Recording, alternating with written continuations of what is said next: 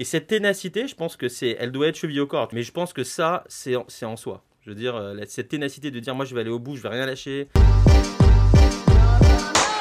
Bonjour, bienvenue dans Business Lab, le podcast. Je suis Pamela Ehanga et dans Business Lab, on parle d'entrepreneuriat.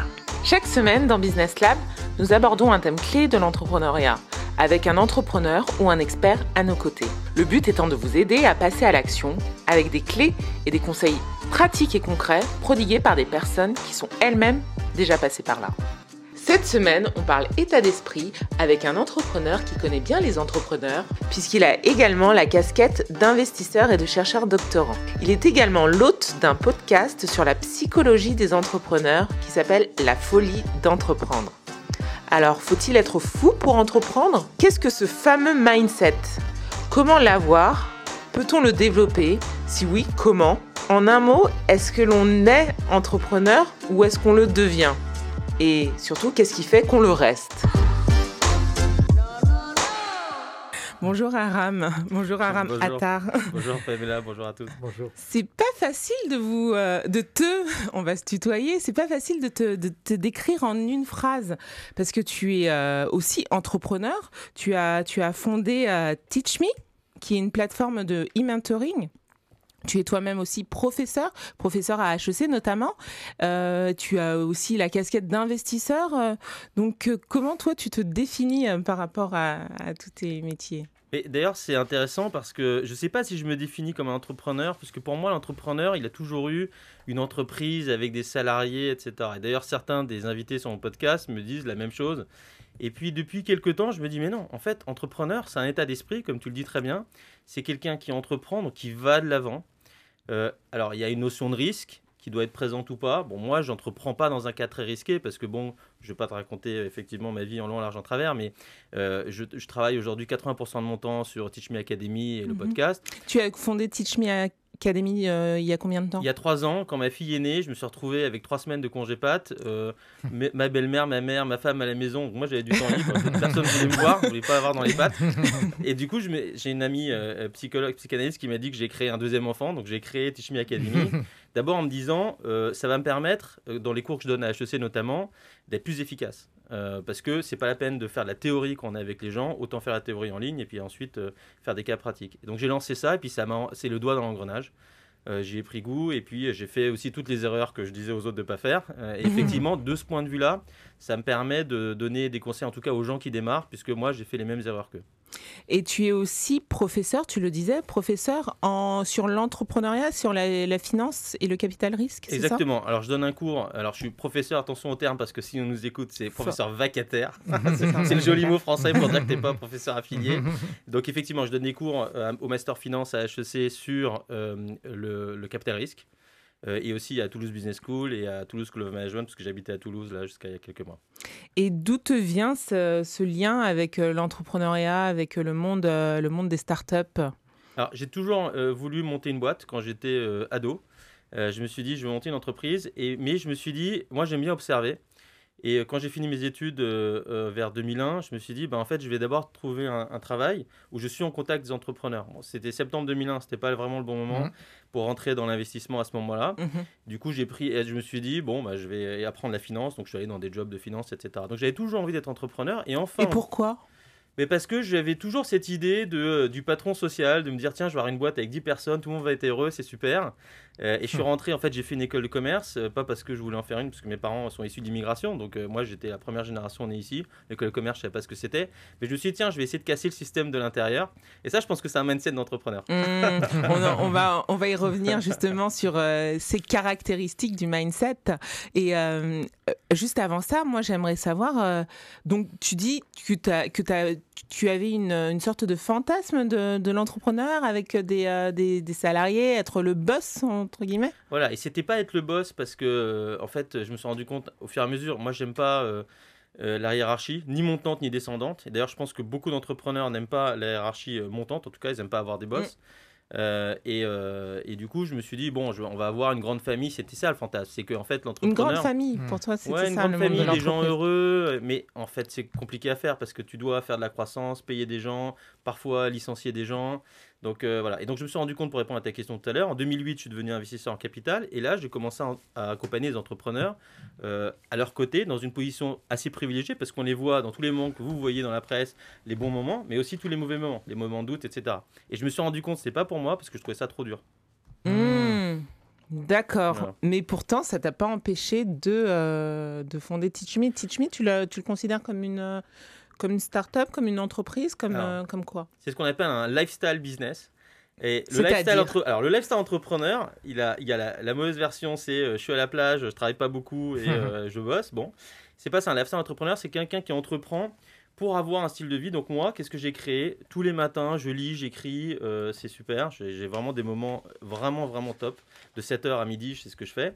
Et puis, ça me permet quand même de gagner suffisamment ma vie pour vivre avec ma famille, pouvoir voyager si on veut, etc. Donc, il y a un but qui n'est pas celui de faire de la croissance et euh, d'avoir des employés à tout prix et de, de casser un marché, d'aller concurrencer euh, des géants.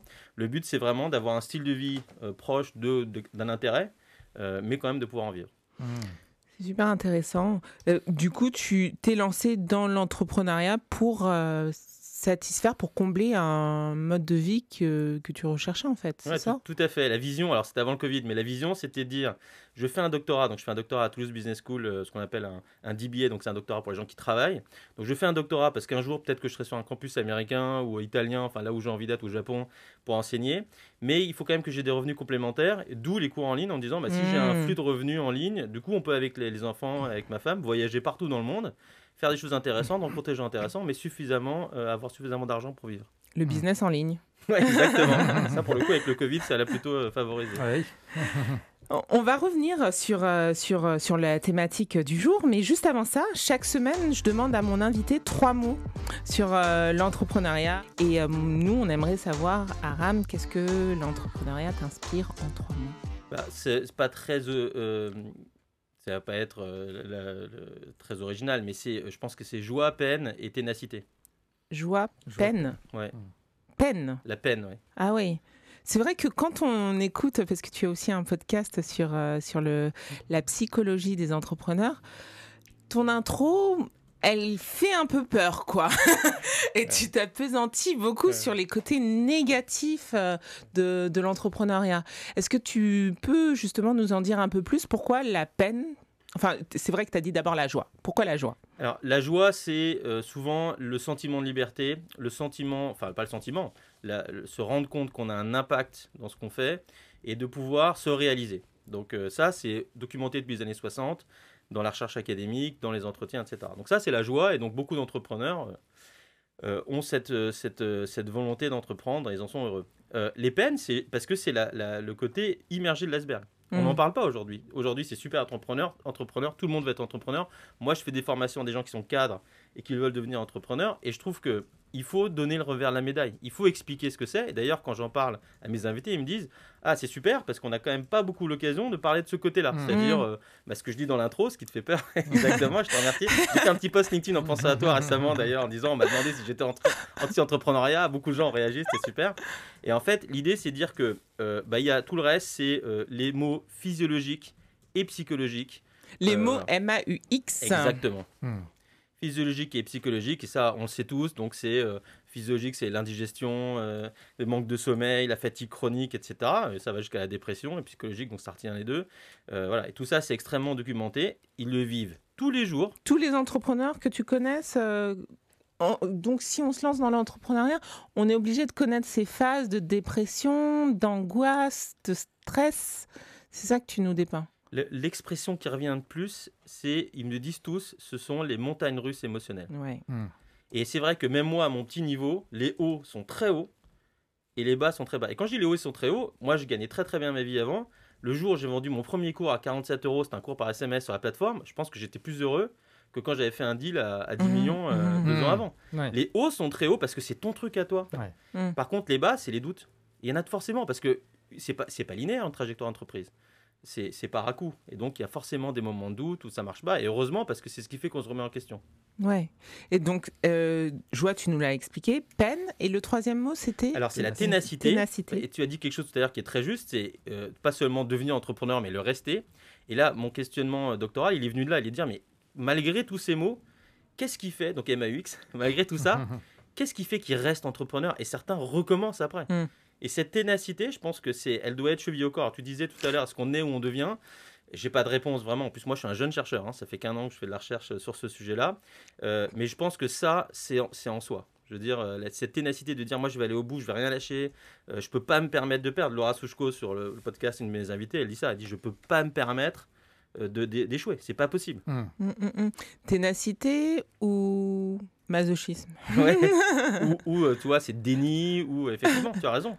Non, mais ce sont les questions que je me pose. Euh, Bah, en tout cas, merci pour, euh, et bravo pour ce challenge réussi. on va passer au thème de, de, l'émission. Euh, donc, on parle euh, cet après-midi de mindset, d'état d'esprit, pour ceux qui veulent parler vraiment en français, puisqu'on a un mot. Euh, L'état d'esprit de, de, l'entrepreneur. Est-ce que euh, ça veut dire que l'entrepreneur est une espèce à part? Est-ce que, est-ce que c'est pour être entrepreneur, c'est, c'est, il faut vraiment avoir quelque chose de différent. Euh, qu'est-ce qui distingue, qu'est-ce qui va distinguer, par exemple, un entrepreneur d'un salarié? Est-ce que ça se joue dans le mindset? Ouais, je vais te, je vais te répondre en citant les gens à qui je parle et, et mes expériences. Mais donc c'est juste un point de vue. J'ai toujours, quand je forme les gens, je donne juste un point de vue. J'ai pas la vérité. Mais souvent, ce sont des gens qui te disent, j'étais pas à ma place. Ils Mm. parlent beaucoup de ça. Mm. C'est-à-dire que j'ai toujours remarqué, quand j'étais salarié, j'étais pas à ma place. Et quand je suis devenu entrepreneur, j'étais à ma place. Tu vois et donc je pense que c'est des gens qui sont différents, euh, un peu marginaux. Si tu regardes, il y a des recherches qui sont faites sur est-ce que les entrepreneurs ont plus de, euh, de maladies d'attention disorder, par exemple, d'être- d'hyperactivité que les autres, etc. Donc je pense que c'est souvent des gens qui sont pas à l'aise dans un environnement conformiste. D'accord. Donc c'est, euh, c'est un peu des zèbres. euh, quand, ça veut dire des hauts potentiels. Ça veut dire que est-ce que c'est hum, ça se joue à quoi C'est, c'est, c'est une caractéristique innée? Bah, je veux pas cracher sur les salariés, parce que moi d'abord j'étais salarié pendant 13 ans, donc j'ai fait les deux, hein. j'ai fait une moitié de carrière salarié et pas. Il y a des gens très haut potentiel dans, dans le salariat. Euh, L'entrepreneur, il n'a pas de cadre. Euh, il va créer son cadre, et donc il doit être à l'aise avec d'abord l'incertitude. Donc là où je reviens sur la Mm. de risque, ce sont des gens qui arrivent à, en fait, à gérer l'incertitude par quelque chose qui est contre- contre-intuitif. C'est que euh, c'est des gens qui ne voient pas le risque comme toi et moi on va le voir. Pourquoi? Parce qu'ils ont ce qu'on appelle la surconfiance, Mm. overconfidence, et donc ils se disent non mais ça c'est pas risqué parce que moi je peux le résoudre ce problème-là.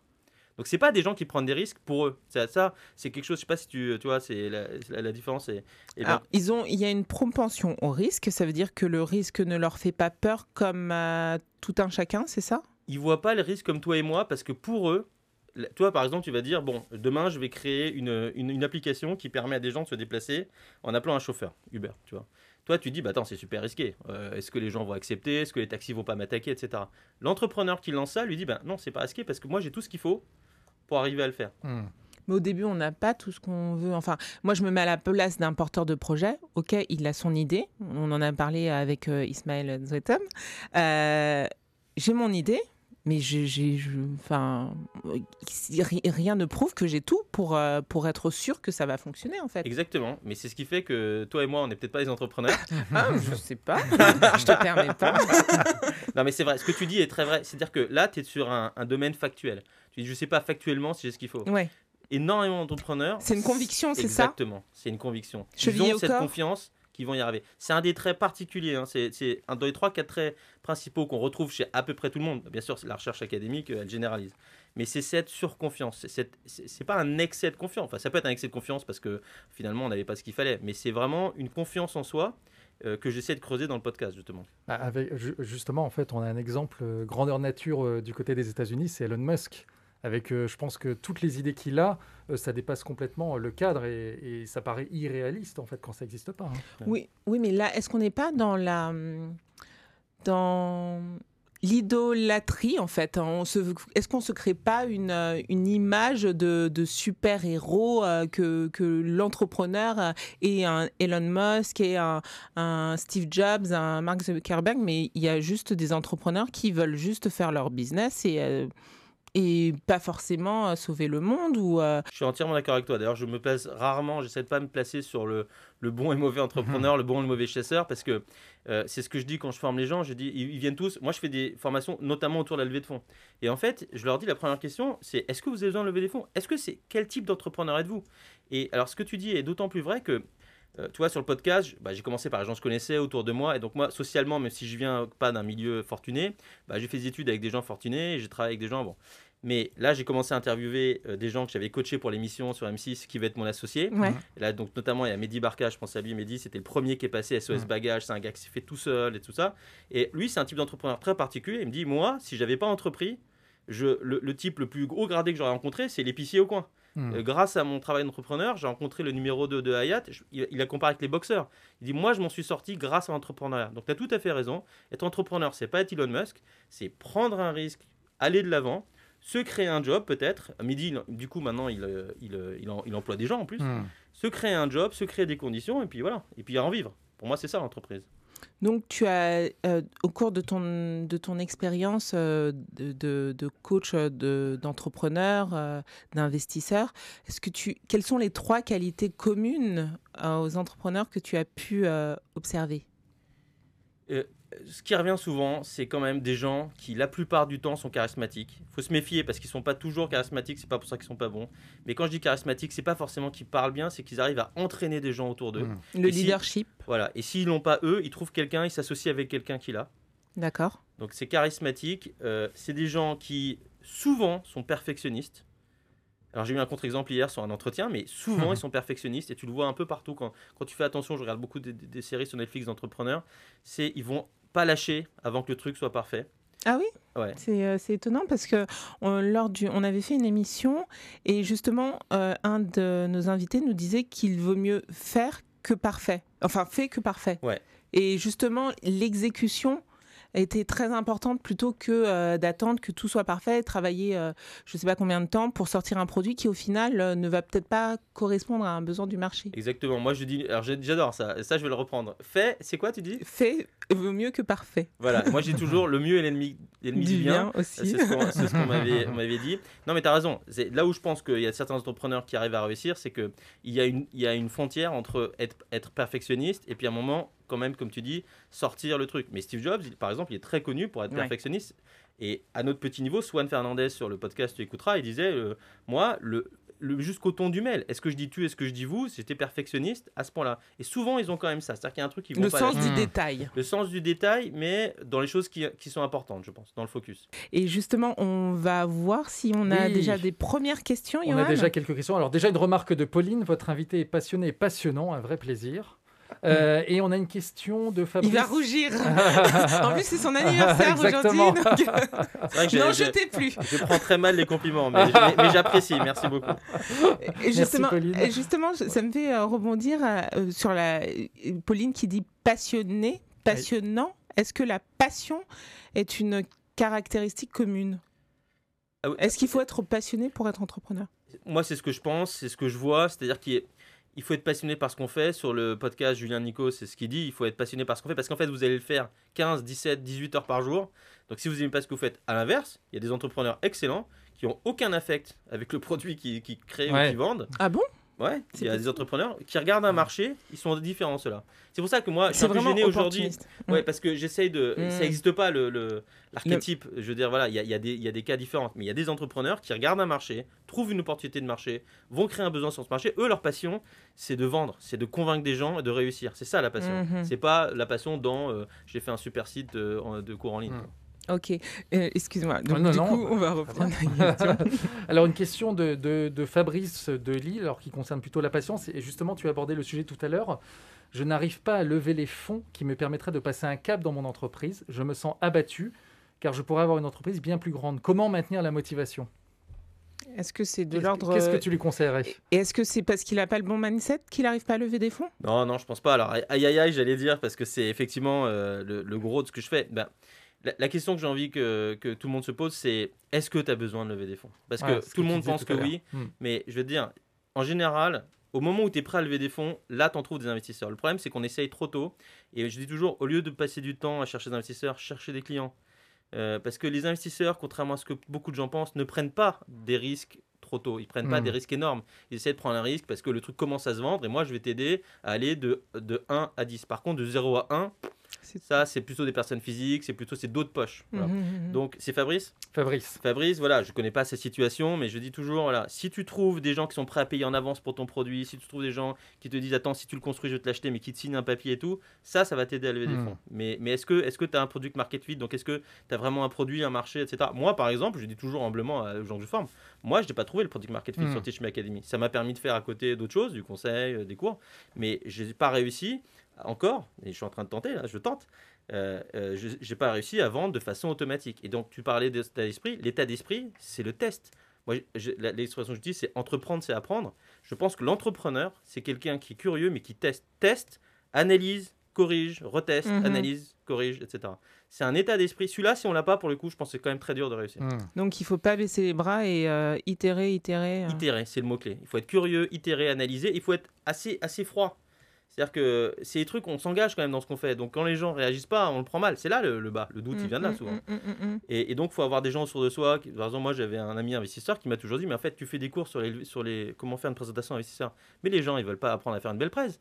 Ils veulent lever de l'argent. Mhm. Donc, aide-les à lever de l'argent. Donc, si vous avez des gens autour de vous qui ont ce regard sur ce que vous faites, ça, c'est génial. Hmm. Mm. Les gens autour de nous. Euh, justement, il me semble qu'il y a une question sur, euh, Oui, sur les gens. enfin, Exactement, et euh, sur l'entourage. ouais. Et ça, c'est ça, ça, c'est important. C'est Stéphanie qui habite à Compiègne. Autour de moi, personne ne croit en mon projet. Je n'ai que très peu de soutien. Comment me blinder moralement? Ouais, c'est une excellente question. Il y a deux, il y a deux cas. Euh, soit vous avez. Moi, quand j'ai commencé ce podcast, je pensais que, euh, comme tous mes clients ou tous les gens chez qui j'avais investi, euh, 90% des entrepreneurs ont des familles entrepreneuriales. En fait, je me rends compte que c'est pas du tout vrai. Ah bon C'est pas du Mhm. tout vrai. Donc, c'est un, un sur deux sur le podcast. Mm, mm, mm. Euh, et alors, dans ces cas-là, donc je pense sans doute le, le cas de c'est Stéphanie Stéphanie. Stéphanie, le cas de Stéphanie, et ça c'est très dur. Et du coup, vous créez une deuxième famille entrepreneuriale. D'abord, d'avoir des associés. Ça, c'est la première, euh, c'est la première deuxième famille. Et puis ensuite, il y a des groupements d'entrepreneurs. C'est pour ça que c'est intéressant d'être dans un incubateur. Il faut se mettre dans un, un- un- un environnement qui est porteur. Euh, euh, il y a un de mes invités qui dit très bien, il dit en fait, les gens vous donnent des conseils malveillants. Euh, ils disent que tu vas pas y arriver, Ouais, tu devrais Mhm. faire ci, tu devrais faire ça. Parce qu'en fait, ils, ils projettent leur, euh, leurs angoisses, leurs propres Exactement. peurs, c'est ça? Exactement, exactement. D'ailleurs, on parlait euh, fin décembre de, du- de l'importance du réseau. réseau. Ouais. Donc, euh. Stéphanie, je vous invite à écouter l'émission. Donc c'est pas se blinder moralement, c'est être entouré de gens avec les, les associés. Il y a une dynamique qui se crée. Quand il y en a un qui est un peu down, qui est un peu en bas, les autres vont le remotiver. Et puis ensuite, effectivement, de partager avec d'autres qui sont dans la même galère. Mais le podcast, tu vois, c'est ça qu'il veut faire. C'est, Mm. il fait deux choses. Un, c'est dire à des gens qui veulent se lancer, attention, il y a quand même tout ça à savoir, tout le côté un peu revers de médaille. Deux, si tu es en train d'entreprendre, t'es pas seul. Mm. Les autres, sur- même ceux qui ont réussi, ils ont les mêmes galères que toi. Par Mm, contre, mm. voilà ce qu'ils ont fait pour, euh, pour y arriver. donc s'entourer pour euh, avoir du, du feedback. Mais tu dis, il faut pas se blinder, mais il faut quand même, euh, parce que le, le quotidien et la solitude de l'entrepreneur, c'est c'est l'entrepreneur lui-même qui, qui le vit. Ouais, un blindage, c'est hermétique. Donc en fait, l'entrepreneur, il marche sur un fil très étroit qui est d'un côté, bah, il faut pas écouter tout ce qu'on vous dit parce que sinon vous y allez pas. C'est ça, entrepreneur. Hmm. C'est quelqu'un qui fait alors que tout le monde te dit que tu es complètement fou. De l'autre côté, il faut avoir suffisamment d'écoute. Tu vois, comme le conseil que je te donnais, quelqu'un qui dit, à qui tu as confiance, qui est légitime, qui te dit euh, quelque chose sur ton business, qui te fait réagir, ça, il faut quand même réussir à l'avoir. Et c'est très dur. Mm, mm, mm, Ouais. mm, mm, mm. Euh, on, on voit dans l'une des études euh, de, de l'INSEE que l'une des, la principale même motivation de création d'entreprise, c'est la volonté d'être indépendant. Et euh, de nos jours, la- l'accès à l'entrepreneuriat est de plus en plus euh, facilité. Mais est-ce que pour autant, tout le monde peut être entrepreneur? Écoute, moi je pense que non, mais encore une fois, euh, les vrais entrepreneurs ne m'écouteront pas, ils iront quand même. En revanche, je pense que c'est bien d'entreprendre. C'est-à-dire que le premier investisseur de France, c'est le Pôle emploi, il faut quand même leur dire. Et donc ces deux années que vous avez pour essayer, pour entreprendre, même si ça marche pas, que vous retournez dans le salariat, vous serez jamais la même personne. Hmm. Hmm. Et ça, et tu vois, c'est marrant parce que pas mal de mes, de mes invités reprennent ce point-là. Donc je pense que c'est bien d'entreprendre. Après, c'est pas pour tout le monde, ouais, d'être entrepreneur. Je pense Mm. pas. Par rapport aux, peurs que ça suscite Par, Par rapport aux à- qualités qu'il faut, je disais, de- de- d'être capable de, de tenter, tester, de toujours, Mm, mm, toujours euh, être là-dessus. Et puis par rapport, effectivement, euh, il y a des gens qui gèrent très très mal l'incertitude, le, le, euh, le- le moment de doute, ça les fait déprimer, euh, ils en dorment plus, euh, c'est- compliqué quand même. Ouais. Alors, J'ai j'ai une question là-dessus d'ailleurs euh, de Natalia qui dit J'ai vraiment un mental fragile. Comment faire pour le faire grandir? Existe-t-il des formations? Donc justement, est-ce qu'elle peut être entrepreneuse et euh, est-ce qu'il existe des formations pour euh, l'endurcir finalement? Oui, puisque tu disais tout à l'heure qu'on ne naissait pas entrepreneur, donc ça peut s'apprendre. Alors, j'ai dit que je savais pas si on est entrepreneur ou si on le devient. À mon avis, il y a des qualités qui sont innées, mais je suis encore trop jeune chercheur. C'est le but de ma recherche doctorale. Donc, j'espère que tu me réinviteras dans trois ans quand j'aurai fini. Alors, moi, je suis pas un gourou, donc je veux pas répondre euh, à Natalia euh, n'importe quoi, mais euh, je, je, je l'engage. Alors, je fais pas de la pub, c'est à écouter le podcast, à parler des entrepreneurs, à regarder sur YouTube, à écouter ton émission, parce qu'elle va se faire une opinion. Elle va se Mm. dire bon, est-ce que j'ai ce qu'il faut ou pas? Ouais. Et puis, je veux dire, au pire, bah tente. Tant que tu mets pas en danger toi-même, les gens qui sont autour de toi sur un plan psychologique et physiologique, euh, et financier bien sûr, bon, bah, tente. Je veux dire, et puis au pire, euh, c'est pas grave. Euh, ça, par contre, c'est une autre qualité. La résilience, qu'on appelle la résilience, tout le monde en parle. C'est Mm. quand même ne pas y arriver et, euh, et, et Et- rebondir. Et, moi, je sais que par exemple, j'ai toujours tenté des jobs, j'ai jamais eu euh, ce que je voulais. Je, je fais des stages dans les trucs que j'ai pas eu, etc. Est-ce que je suis pas arrivé à faire mon objectif à la fin, qui est de devenir investisseur? Je suis arrivé quand même, mais de façon détournée. Et ça, c'est une qualité des entrepreneurs, c'est qu'ils arrivent finalement, ils arrivent au bout, mais par des chemins de, de traverse Mm. quand c'est pas une ligne droite. Est-ce que, est-ce que tu, tu as une autre question à nous Oui, on, proposer on- on en a d'autres. Alors, une question qui concerne euh, l'ambition. Et tu as donné quelques éléments de réponse tout à l'heure. C'est Christine qui habite à Saint-Maur. On me dit souvent de voir grand, mais ça me fait peur. Je préfère avoir une ambition limitée. Qu'en pensez-vous? Est-ce que ça, c'est un, c'est un entrepreneur mindset, ça, hein, de dire euh, je veux voir limité Bah, D'abord, Christine, elle est à Saint-Maur, c'est des gens bien, c'est là où j'ai fait mes études. non, mais c'est le mot limité. Si elle, ce qu'elle veut dire, c'est attends, moi j'ai pas envie d'avoir 100 millions de chiffre d'affaires, elle a raison. Si limité, ça veut dire je veux faire quelque chose à ma taille qui me corresponde, elle a raison. Ouais. Voilà, Euh, on n'est pas tous, euh, comme tu disais très bien tout à l'heure, on n'est pas tous à vouloir changer le monde. Mm. On veut déjà parfois changer juste soi-même et la famille qu'on a autour de nous, c'est suffisant. Ouais. Mm, mm, mm. Euh, ce que je trouve intéressant aussi, c'est que tu, euh, tu animes une formation euh, qui s'appelle l'I- l'IoT Valley, où tu commences justement par la, quel type, par un test, une sorte de confrontation des- des apprenants, à savoir quel type d'entrepreneurs ils sont. Donc la connaissance de soi, c'est vraiment le, euh, starting point de, l'entrepreneuriat. En tout cas, il faudrait que ce le soit. Tout à fait. Alors, l'IoT Valley, c'est Cluster Objet Connecté à Toulouse. hein. donc, ça, c'est une association euh, qui a très bien fonctionné, qui a plein de startups euh, autour de- des objets connectés. Et ils font tous les mois, il y a trois jours de formation qui s'appelle Startup Bootcamp. Et Janie, le, le dernier jour, alors, ils sont toujours surpris, les entrepreneurs. C'est souvent des gens, ils ne sont pas entrepreneurs, c'est des gens qui sont cadres et qui veulent se lancer ou qui viennent de se lancer. Et ils sont surpris parce que moi, mon thème, c'est tester son marché. Et je commence par pourquoi les startups meurent. Oui, Et- pourquoi les startups meurent Voilà. Donc, euh, il faut, dis, il faut être Mais le truc, voilà. Ouais. Et ensuite, je leur sors un article de 1996, donc ça date quand même, de Harvard Business Review, d'un type qui a écrit ça, Amar Bidé, qui dit euh, Quel type d'entrepreneur êtes-vous? Pourquoi? Parce que ça conditionne le type d'entreprise que tu vas créer. Si tu veux avoir 5% d'une boîte qui fait 100 millions, tu, tu, tu développes pas ta boîte de la même Mm. façon que si tu vas être tout seul, sans salarié, comme moi, hein, en lifestyle entrepreneur. Et donc, je les, en- je les pousse à ça et j'adore parce que peut-être parce que moi, moi en fait, ils viennent me voir aussi pour des levées de fonds et je leur dis, ils me disent, mais toi, tu vas lever des fonds? Je dis, mais moi, jamais je vais lever des fonds, jamais. Mhm. C'est comme le médecin qui prend pas sa- ses- ses- les médicaments Ouais, qu'il prescrit, ouais. prescrit. Parce que je sais ce que c'est, c'est un mode qui me convient pas. Après, il y a des gens, il y a des gens qui, qui adorent, c'est ce qu'ils veulent, ils veulent tenter. Le fameux go big, go go home, c'est-à-dire moi, je vais lever des fonds, je vais tout casser. Si je casse ma boîte, bah, c'est pas grave, j'en ferai une autre. Mais je veux tenter cette aventure-là. Super. Mais Mhm. c'est 1% des boîtes créées dans le monde, en France, aux États-Unis, 1% des boîtes qui lèvent des fonds. D'accord. 1%. Ouais. Et, et ce qui est intéressant aussi dans, dans ton propos, c'est qu'il existe autant de- d'entrepreneurs que de personnalités. En fait, Euh, chacun, a- chacun peut euh, développer son propre mindset. Ouais. À mon avis, il y a quelques groupes différents d'entrepreneurs avec des points communs, mais tu as raison, il n'y a pas un profil type. Et justement, tes, tes recherches, qu'est-ce que qu'est-ce que ça en dit pour l'instant? Qu'est-ce que Alors, moi, la- ma recherche, elle est sur euh, la gestion du stress par les entrepreneurs.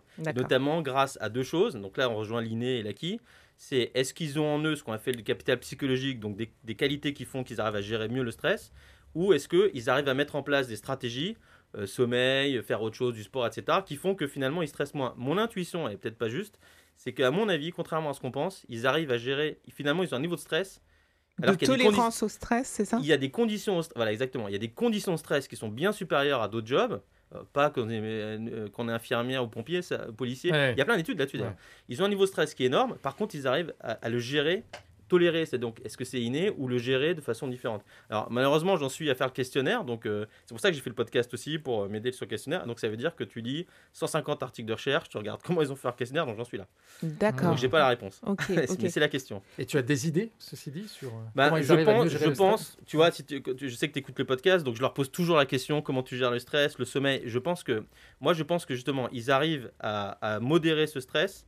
D'abord par des qualités psychologiques qui sont euh, le déni, l'optimisme, euh, la surconfiance, etc. Et deuxièmement, il y a quand même quelque chose qui semble être que ils dorment tous quand même super bien. Ouais. Le sommeil, Ah c'est oui, important. oui, oui, oui, oui, Mais oui. euh, moi, les entrepreneurs que je connais ont une vie un peu euh, dissolue dans le sens où, euh, enfin, ils travaillent la nuit, ils se couchent hyper tard, euh, enfin, ils Enfin, c'est pas le même rythme que euh, quand on est salarié, par exemple, où on sait que on va aller, au- on va, on va aller au travail à telle heure, on va faire notre journée qui va se terminer à telle heure, et ensuite on rentre à la maison et puis c'est fini. Là, les entrepreneurs que je connais, encore une fois, c'est euh, c'est c'est un rythme bien particulier, et c'est une manière de de penser bien particulière. Ouais, et puis ça s'arrête jamais. C'est euh, à table au déjeuner. Voilà, c'est c'est pour ça. ça que les gens entrepreneurs, souvent des enfants entrepreneurs, c'est ce que je pense, mais c'est ce que j'essaie de valider parce que ils entendent parler tout le temps. Euh, bah écoute, je te dirais quand j'aurai fait le questionnaire avec deux, j'espère il y aura deux- au moins 2000 euh, réponses, qui fait que ça, ça devient statistiquement valable. Euh, je te dirais parce qu'effectivement, c'est aussi ça la recherche. C'est aussi, tu as une intuition, mais il faut pas y aller avec trop d'idées préconçues Ouais. parce que Mhm. sinon, tu- Bien sûr, c'est biaisé. Ouais, ouais, Mhm. ouais. Non, mais on- avec plaisir, on te réinvitera pour, euh, pour que tu nous en reparles. Euh, ce qui est intéressant aussi de voir euh, par rapport aux entrepreneurs, c'est que en 2019, les femmes ne représentaient que 40% des créateurs d'entreprises. Est-ce que toujours, enfin peut-être que tu sauras nous en dire plus par rapport euh, à ton expérience euh, de- de- d'investisseur, est-ce qu'il y a une différence entre le mindset d'un homme entrepreneur et d'une femme entrepreneur Alors, c'est. Et euh, pourquoi ouais, C'est c'est, euh, la question que je me pose parce que moi, j'ai réussi à avoir euh, assez peu de- d'invités euh, femmes sur le podcast, mais là, j'en ai 4-5 euh, qui sont programmés, qui vont venir, des gens avec qui j'ai travaillé ou pas. Quand tu dis 40%, à mon avis, tes stats, elles prennent aussi euh, la Les micros, boulangerie. ouais, voilà. bon. ouais, Quand tout- tu regardes les startup tech, c'est horrible. ouais. C'est beaucoup moins que ça. C'est genre quelques vrai. pourcents. En investissement, et ça a été fait le calcul, hein, c'est 2%. Mhm. 2% des boîtes qui sont où il y a un femme fondateur, enfin 2% des boîtes financées par le capital risque aux États-Unis, en Europe, etc. 2%, il y a au moins un entrepreneur euh, femme euh, dedans. Mais c'est c'est Et les, très et les- et les minorités, donc toi et moi on en fait partie, euh, c'est aussi 2%. Donc il y a des fonds qui sont levés aux États-Unis, dans la manière newsletter, je te parlais d'Harlem Capital, qui sont des fonds qui mettent l'accent là-dessus. Parce que donc en gros, si t'es pas blanc, un homme blanc éduqué, Ivy League qu'on appelle donc Harvard, Yale en France, HEC, ESSEC, machin, euh, t'as quand même peu de chances d'avoir de l'argent aujourd'hui. Alors c'est en train de changer, mais ça va changer surtout quand les investisseurs eux-mêmes vont commencer à avoir des femmes et des gens non Mmh. blancs, et etc. Ah oui. Donc, alors, si on prend le problème euh, de l'œuf et de la poule, est-ce que c'est une, le- fait que euh, euh, ces, ces personnes-là, à la base je parlais des femmes, mais bon, on peut mettre aussi euh, les, mi- les minorités, est-ce qu'elles osent moins les... Non, absolument pas.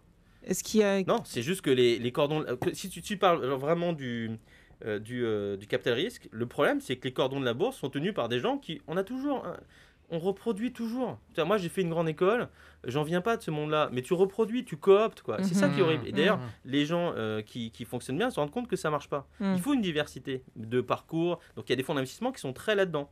Un- Le meilleur fonds au monde, c'est que Capital, il est comme ça. C'est-à-dire, c'est des gens, ils veulent Le que fond, t'aies un- de- que tu, tu, tu- j'ai pas entendu le nom du et. Sequoia Capital. Sequoia, Sequoia, d'accord. ils cherchent des gens qui ont eu des parcours heurtés de vie et qui ont montré une certaine ténacité.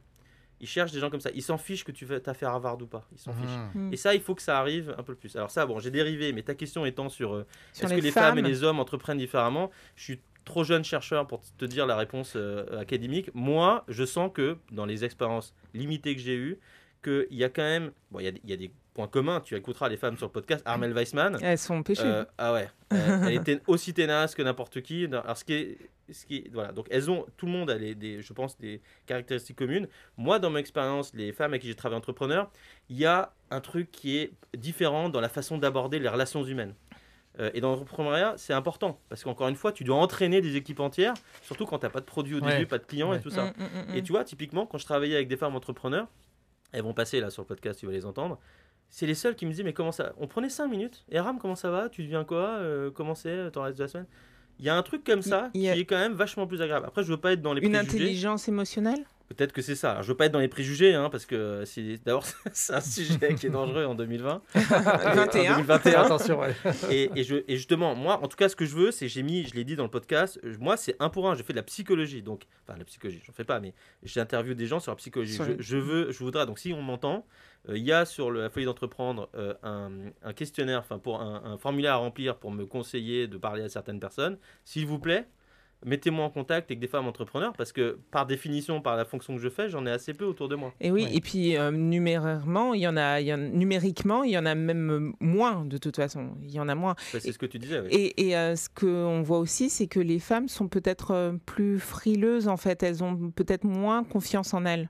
Alors ça, c'est sur les six, euh, six euh, entretiens que j'ai eu là-dessus. Ça, je peux dire. Alors, donc c'est Elles ont plus de doutes. échantillon très très restreint. Mais même euh, à part Armel, donc même les autres femmes que j'ai eues sur le podcast, c'est vraiment étonnant parce qu'effectivement elles me disent mais moi j'ai rien à raconter, j'ai pas réussi, j'ai pas. Je dis mais mais non. Et je l'ai forcé, Laura, je l'ai forcé à faire l'épisode. Et c'est un des meilleurs épisodes. C'est super intéressant ce qu'elle dit. Et ça, c'est vrai que j'ai reconnu ça. Et donc, j'ai par contre un des meilleurs entretiens que je l'ai eu, il n'est pas enregistré parce qu'elle n'a pas voulu. Euh, parce qu'elle m'a dit ça. Elle m'a dit euh, Je t'appelle parce que je veux. Je l'avais invité, la personne. Et elle m'a dit Non, je veux pas passer parce que tu sais, je pense que je suis pas légitime. On a discuté deux heures.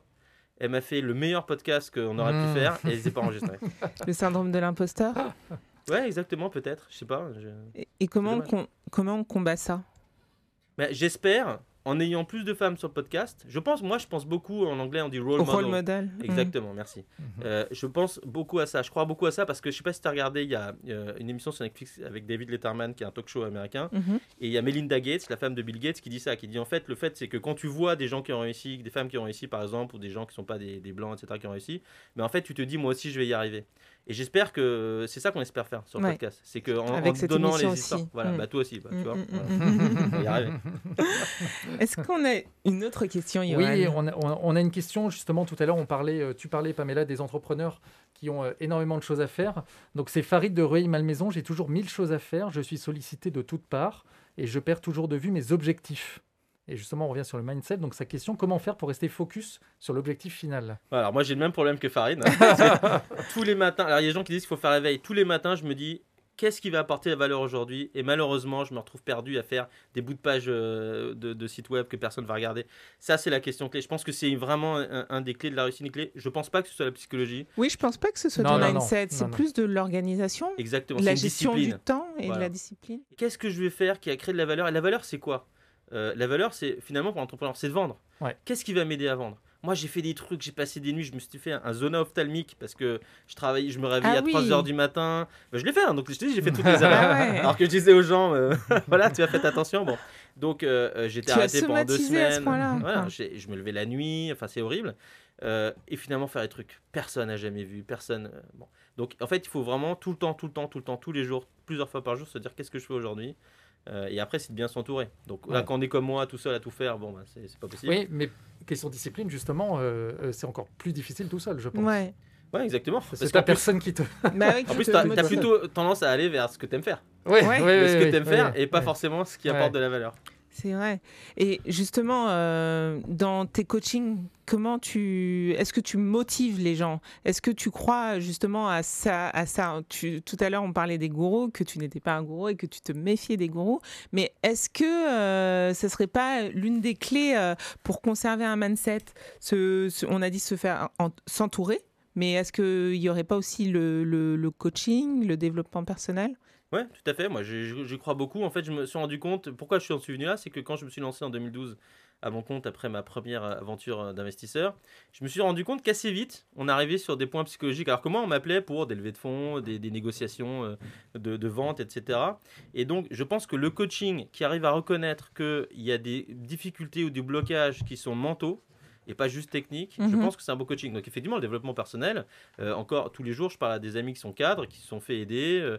les entrepreneurs, malheureusement, ils le font pas toujours assez. Ils appellent ça un mentor. Mhm. Donc ceux, ceux qui euh, réussissent souvent, ils ont trois, quatre mentors autour d'eux, des Mhm. gens qui ont réussi, des gens à qui ils ont confiance et à qui ils parlent souvent. Mais tout à fait. ouais. Et, et je pense que c'est pas que technique. C'est pas que comment tu fais pour être focalisé sur les bonnes têtes. C'est aussi de reconnaître dans l'écoute, d'écouter les blocages. Mhm. Et même dans les négos, je me rends compte maintenant avec l'expérience, c'est fou. Je me dis, mais je fais des négos avec des gens qui ont des grosses boîtes, etc. Euh, et je me dis, mais ouais, euh, il y a ça, ça et ça, c'est ça qui le bloque. Et donc, une fois que j'ai compris, euh, je pense qu'il faut avoir de l'empathie quand on est entrepreneur. aussi. Mm. Ouais. Mais euh, quand, quand on a compris ce qui bloque, on arrive à négocier, on arrive à quelque chose. Hmm. Ouais, et tu parlais de mentor. Euh, ça, ça, ça me fait penser à Teach Me. Du coup, c'est une plateforme de e-mentoring. Tu peux nous expliquer que qu'est-ce que quelle est la donc la vocation, c'est de décrocher euh, de, des, su- des subventions, des financements? Ouais, alors je, Mais- je peux t'en et- parler mieux maintenant que j'aurais pu il y a six mois.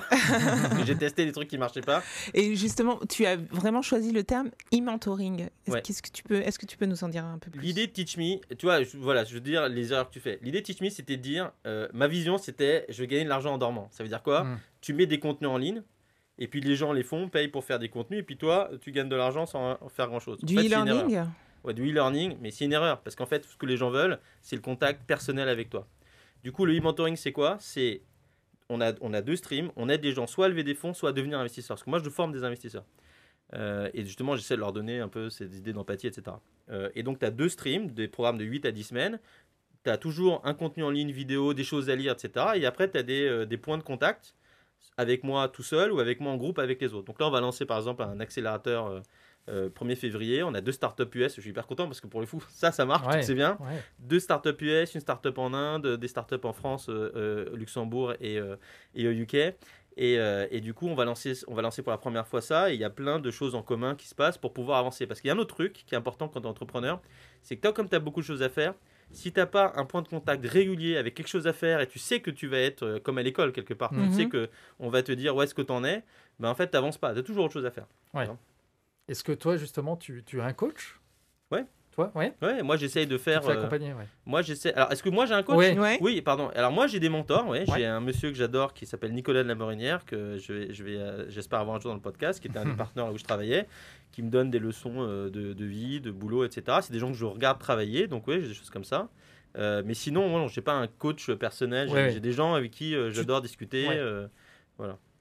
Oui, il faut vraiment commencer par euh, soi et savoir, euh, enfin, gagner en clarté et trouver euh, la personne qui peut nous, accompagner, que ce soit l'entourage ou un mentor, pour avancer vers nos objectifs. Exactement. Et tu vois, par exemple, le vendredi après-midi, j'ai dégagé mes après-midi, j'ai des créneaux d'une demi-heure que n'importe qui dans le monde peut prendre. Et j'ai des start en Inde, euh, en Uruguay, enfin au Mexique qui m'appellent. Et mon, mon challenge, mon défi, c'est que en 30 minutes, il faut que je lui donne sur son. Alors, il me donne sa présentation investisseur, je la lis un peu en direct. C'est en 30 minutes d'avoir ce que tu viens de dire. De, de leur dire une chose qui va changer, euh, la- qui va les aider à lever des fonds, qui va changer leur façon de penser. Mm, Donc ça peut être des gens que tu vois régulièrement, mais ça peut être aussi quelqu'un que tu vas rencontrer une fois et qui va te dire un truc qui va changer ta façon Ouais. de voir les choses. Euh, et tu, tu as sans doute accompagné des, euh, des entreprises licornes? Euh, Est-ce que j'ai accompagné les entreprises licornes? Ouais, on peut dire ça. Non, pas forcément. J'ai j'ai bossé avec des boîtes qui sont extrêmement, euh, qui étaient extrêmement euh, succès, ouais. Euh, mais bon, Et est-ce qu'il y, a- il y a une différence euh, dans le mindset?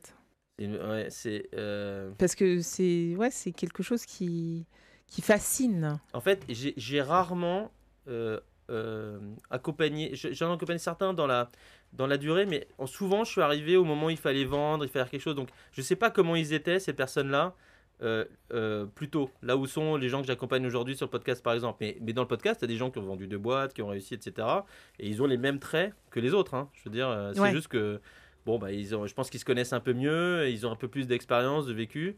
Mais vous écouterez, c'est le podcast 2 ou 3, c'est Philippe Leclerc. Bon, bah, Philippe, c'est un entrepreneur à succès, il le dit Mm. pas, il, est assez, il a les mêmes traits euh, que les autres. Hmm.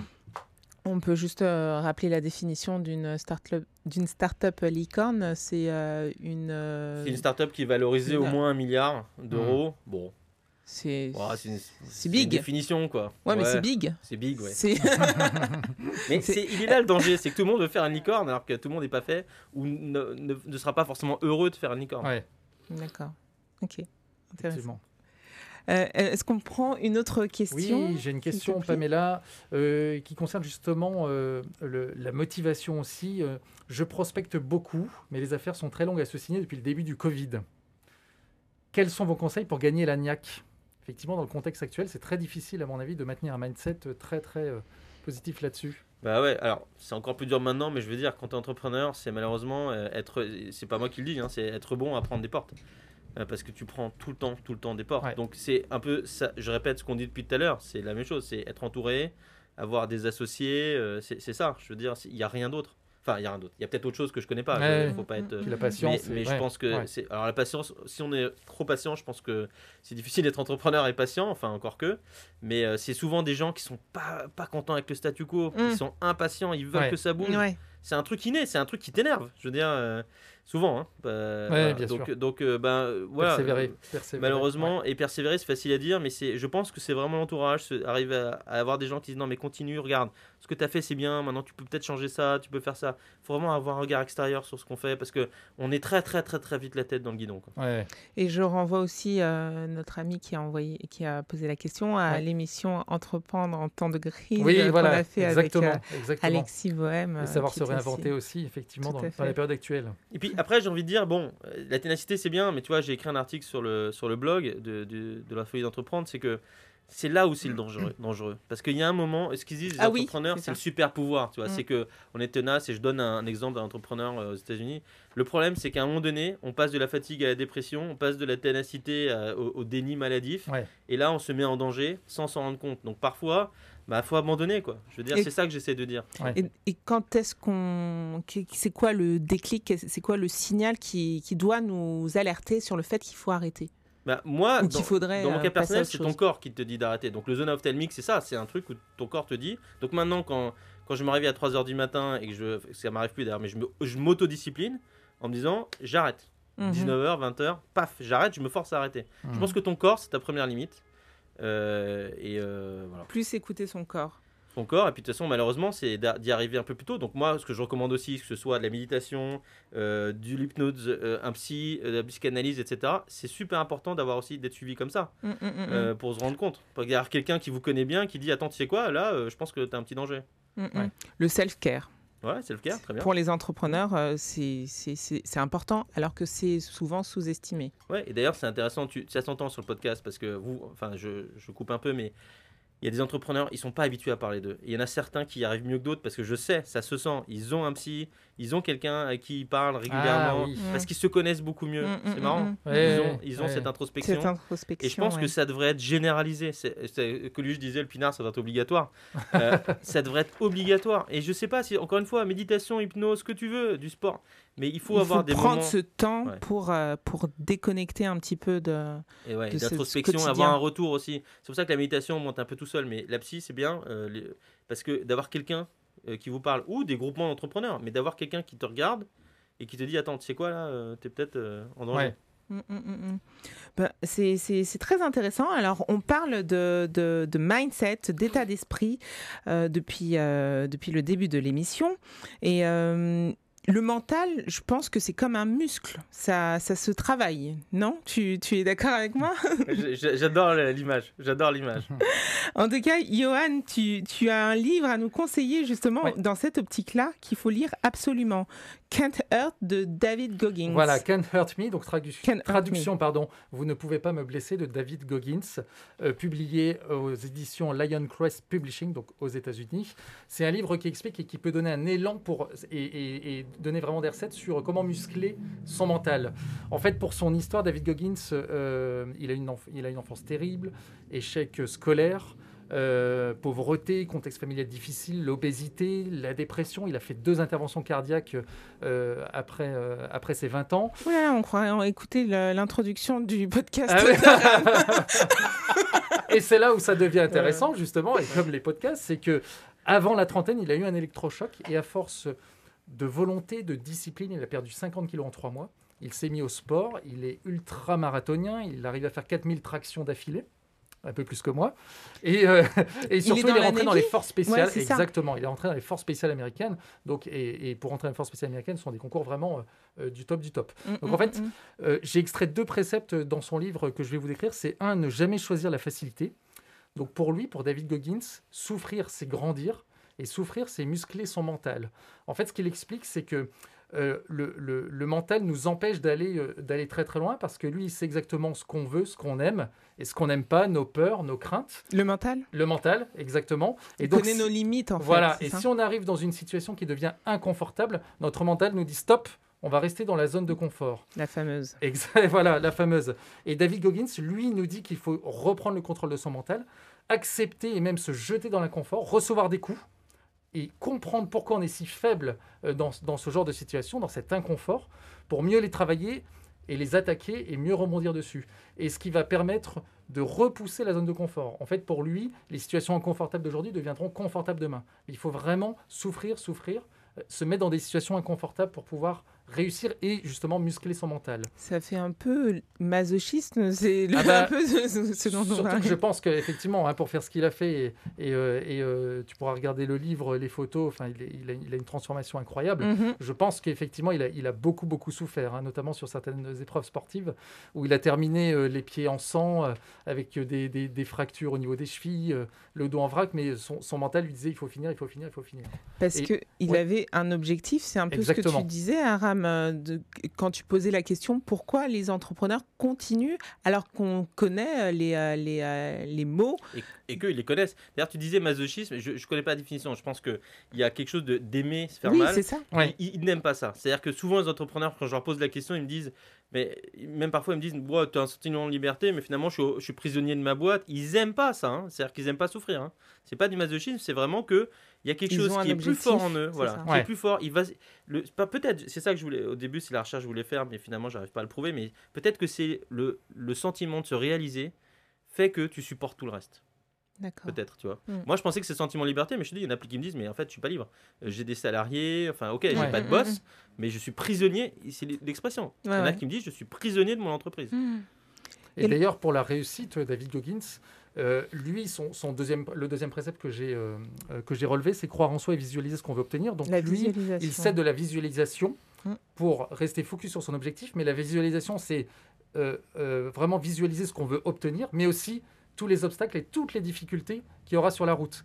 Ce qui permet de ne pas se coucher devant les difficultés parce qu'on sera préparé mentalement, mais au contraire de les gravir, de les affronter et, euh, justement d'arriver à son objectif et, d'éprouver la satisfaction euh, sur ce sujet-là. Donc vraiment, je vous conseille ce livre, c'est passionnant. Je crois qu'il n'existe pas en français, il est que en voilà, anglais. il est que en anglais. Ouais, ouais. Il, existe, euh, il existe au format livre audio. D'accord. Et il existe au Kindle et, et en format papier. En tout cas, ça a l'air passionnant. Est-ce que tu, ça te donne envie de le lire? Est-ce que tu l'as lu, euh, Aram? Écoute, euh, moi en ce moment, je lis beaucoup d'articles de, recherche académique. Par contre, ça me fait penser à cette expression euh, est-ce qu'il tue pas te rend plus, fort, Mais, mais il y a moi j'aime bien. Mais c'est très américain, ça. No pain, no gain. C'est ça. Mais attends, moi j'aime bien toujours montrer les différentes facettes d'un sujet, même dans mes apprentissages. Et donc, il y, a un, y, a un comique américain, Norm MacDonald, qui est un des plus grands comiques, qui dit bah, En fait, c'est pas vrai. Ce qui te tue pas te rend quand même assez faible. Euh, et, je pense que bon, ça correspond peut-être à des gens, ce que, ce dit ce monsieur. Bon, voilà, je dirais, ça peut-être pas à d'autres. oui, oui, oui. Mais vraiment dans l'idée de muscler son mental. en tout cas, c'est quelque chose qui se travaille, c'est ce que tu disais, c'est comme un muscle. Et, et euh, Mais être prêt à sortir sa zone de confort, bien sûr. Le, stress, c'est ça d'ailleurs. Le stress, c'est à un moment donné une situation de danger. Bon, voilà, euh, historiquement, ça, ça olympique, etc. On va se faire manger par un prédateur. Aujourd'hui, il n'y a plus ça. Et donc le, le, le stress vient parce qu'on est en train de sortir de sa zone euh, de confort. mais le stress à répétition, c'est super néfaste. Le problème, c'est le stress chronique. Mais le stress, là je suis en train de lire des articles là-dessus, c'est que le stress, effectivement ponctuel, c'est ce qui fait qu'on fait une super présentation, que là j'arrive et tu me poses des questions, je suis alerte, parce que dans mon cerveau, il y a je vais me faire manger par quelqu'un si euh, je réponds pas bien. Mais, mais effectivement, le stress chronique, voilà. Le stress chronique, c'est ça le problème, c'est pas euh, le stress par à coup. Quoi. Bah, en tout cas, merci beaucoup, Johan. C'était euh, super intéressant. J'ai hâte de te voir dans ta préparation de ton trail. Oui. La diagonale des fous. On arrive presque au terme euh, de, de, de l'émission. Je vais, euh, je vais te laisser le mot de la fin, Aram. Euh, si tu as un ne serait-ce un conseil euh, à donner aux porteurs de projets et aux jeunes entrepreneurs euh, qui nous suivent euh, dans cette thématique du, du- de l'état d'esprit, comment faire pour, euh, pour avoir le bon état d'esprit? Moi, je dirais une seule chose, je disais écoutez, lisez, observez, mais pas trop. À un moment, allez-y et essayez pour vous. Ouais. Il faut passer à l'action. Ouais, parce que si tu écoutes trop, tu fais pas. Hmm. Et est-ce que tu as un conseil de lecture? Qui, qui irait euh, dans, dans, dans ce, dans ce sens-là Peut-être euh, quelque chose que tu as lu euh, qui, qui t'a aussi aidé, dans, qui, éclairé dans tes recherches? Ben euh, non, moi j'ai Mm. vraiment. euh, Enfin, la somme de tout ce que tu viens de dire, elle est dans ce que je publie. Sur Ouais. la folie d'entreprendre.fr, sur tichmi.academy. La promo. Il est bon, il est, C'est bon ce que je t'ai mis sur. LinkedIn tout à l'heure, c'est que le bon entrepreneur, il rate pas une occasion. non, mais tu, tu poses gentiment la question, donc Non, mais je pense que là, bien. mais, mais je pense bien. pas qu'il y a un livre à lire pour y arriver. Il y a pas, c'est Ouais. une somme de choses. Parce qu'on cherche toujours une. euh, quand on démarre, en tout cas, on cherche toujours une, euh, une recette, une recette miracle un petit peu. Donc, euh, donc il faut Mais je vraiment. pense que c'est pas le bon état d'esprit. Ouais, c'est ça. Il faut vraiment commencer par se connaître et euh, faire son, son Faut chemin. être en fait. curieux, apprendre exactement, écouter, savoir comme tu disais très bien, visualiser ce qui va arriver, ce qui peut arriver. Il y a des gens qui me disent, ah, je pensais pas que c'était aussi dur, mais c'est pas pour ça qu'ils veulent arrêter. Et Hmm. si vous, si ça vous fait arrêter, c'est peut-être qu'il fallait pas se lancer. Ou qu'il fallait simplement arrêter. Des fois, c'est très bien aussi, comme tu disais tout à l'heure. On tente, on apprend et c'est un apprentissage qui sera toujours utile, euh, une compétence transférable, euh, comme on dit, dans d'autres euh, dans d'autres métiers, dans d'autres euh, phases de, de sa propre Tant vie. que ça vous met pas en danger, vous et vos proches, de façon euh, financière, mais aussi euh, psychologique Hmm. ou physiologique, je pense qu'il faut y aller. Est-ce qu'il y a, on- il y a aussi peut-être d'autres manières d'être entrepreneur On peut, enfin, dans la vie, euh, dans la vie de famille, dans, dans la vie associative. euh, Mais, mais Pour même ne dans pas le salariat. décourager. Intrapreneur. Oh, ouais. oui. Ouais. Mais, et même, dans, Exactement. même sans être entrepreneur, dans le salariat, il y a des gens qui font leur job comme des entrepreneurs. C'est-à-dire Mm. qu'ils vont être charismatiques, créer des choses, mais ils sont C'est vrai. dans une entreprise. C'est même pas un entrepreneur. Un entrepreneur, c'est quelqu'un qui crée une boîte à l'intérieur. Non, Ouais. il y a des gens qui sont entrepreneurs dans la façon d'être. Et comme tu dis, dans... et moi, enfin, ma- en ce moment, mon épouse est à la maison. On peut être aussi euh, euh, entrepreneur dans sa vie de foyer. Mm, mm, Je mm, veux dire, euh, entrepreneur, c'est entreprendre, c'est aller de l'avant. Ouais, Ouais. c'est vraiment un état d'esprit et on peut l'avoir sans être euh, à son propre compte. Exactement. En tout cas, merci beaucoup à Ram. Où est-ce qu'on alors tu commençais la promo tout à l'heure, mais où est-ce qu'on retrouve euh, ton ton actualité? Dis la promo. Moi, je, enfin, je- j'en vis pas de ça. Non mais donc, euh, c'est c'est- c'est- justement pour C'est les gens qui ont envie d'aller plus loin Alors et de c'est euh, lafoliedentreprendre.fr. Euh, ça c'est l'entrepreneur, il est convaincu que ce qu'il fait peut aider. Donc, Aider, du coup il en parle. lafoliedentreprendre.fr et Teach Me. Alors ça c'est c'est très mal choisi le nom. C'est T Y T C H euh, M E en anglais avec un Y à la fin. la fameuse plateforme de e-mentoring. Voilà. Ben, merci beaucoup à toi d'avoir été notre invité. Merci à vous de nous avoir suivis. Et si ce podcast vous a plu, n'hésitez pas à en parler autour de vous, à le partager, à commenter, à liker et même encore mieux, à nous laisser 5 étoiles. Et pour ne rien rater, pensez également à vous abonner.